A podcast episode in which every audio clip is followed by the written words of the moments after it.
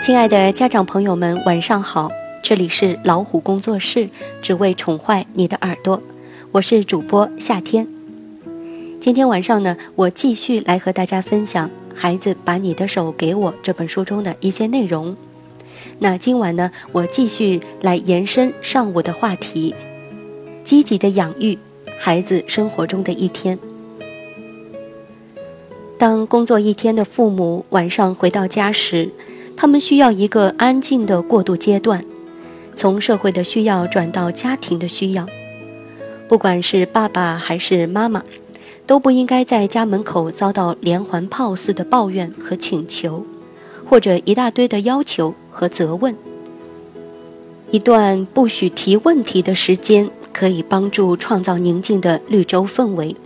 大大提高家庭生活的质量。孩子从很早的时候就需要教他们知道，当辛苦的爸爸妈妈下班回家后，父母需要一段平静舒适的时间。不过，晚餐时间应该是父母和孩子的谈话时间，谈话的重点应该少放在食物上，多放在精神食粮上。尽量不要评论孩子的吃相，不要评论孩子在吃什么。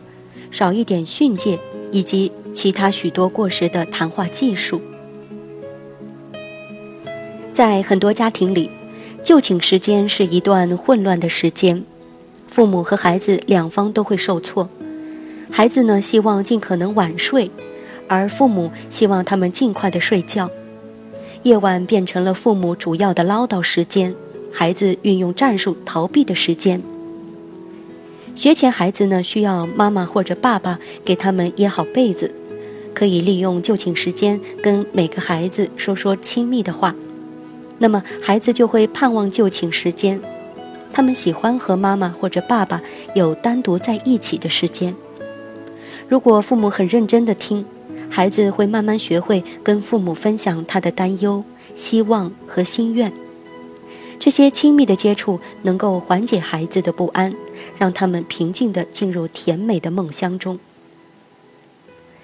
有一些大一点的孩子也喜欢爸爸妈妈给他们掖被子，他们的心愿应该得到尊重，应该满足他们。父母不应该因为这些看上去孩子气的希望嘲笑或者批评他们。大一点孩子的就寝时间可以灵活一点。就寝时间是八点到九点，或者九点到十点，你自己决定什么时候睡觉。时间的范围由父母来决定，在这个范围内，具体的时间由孩子决定。